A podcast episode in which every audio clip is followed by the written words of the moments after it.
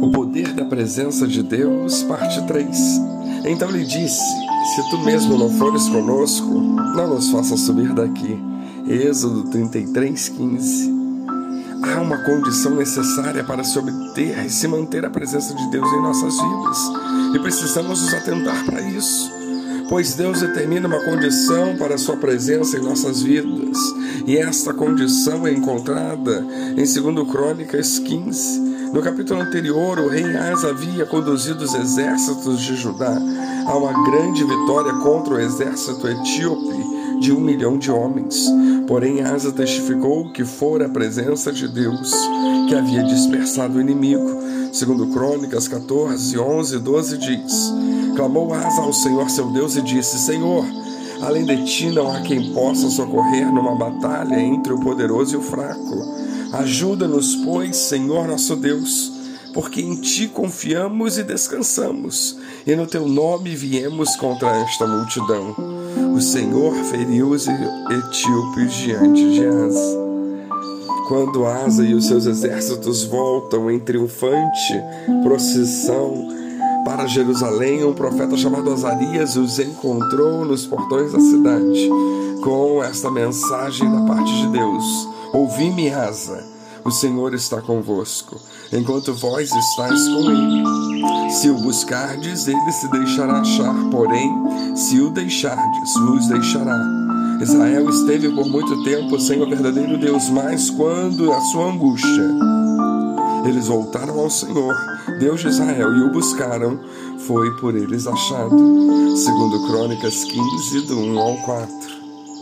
Aqui está o segredo de se conseguir e de se manter a presença de Deus em nossa vida. O Senhor lembrou a Asa, a queima-roupa e sem rodeios. Asa, nunca se esqueça de como você conseguiu essa vitória.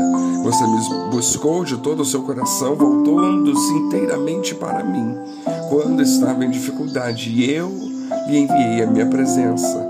Foi a minha presença que pôs os seus inimigos em retirada. E agora Azarias dizia olha, você precisa se lembrar de como era o reino antes de assumir o poder. Tudo estava indo mal, sem lei, sem liderança, sem ensinamentos de justiça. Cada um tinha a sua própria lei, cada um fazia o que queria. Este parece ser um quadro correto de muitos lares cristãos. Tudo desordenado, sem autoridade, sem paz nem repouso Todo mundo faz o que agrada a si mesmo. Muitas dessas famílias se transformaram em um caos trágico e desordenado. Porém, a coisa não precisa ser assim. Nenhum lar cristão precisa ser desordenado. As promessas de Deus são imutáveis e a Sua palavra garante pelo resto de nossa vida, enquanto continuarmos a buscá-lo, Ele estará conosco. Toda vez que nós o invocarmos, ele sempre será achado por nós.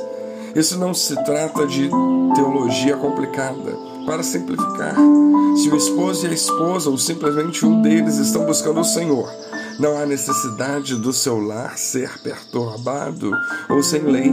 Qualquer pessoa pode possuir a continuada presença do Senhor se ele ou ela simplesmente o buscarem nesse sentido, pois o Senhor se deixa achar. O original hebraico aqui para achar é matzah, significando a sua presença surgindo para capacitar, para abençoar.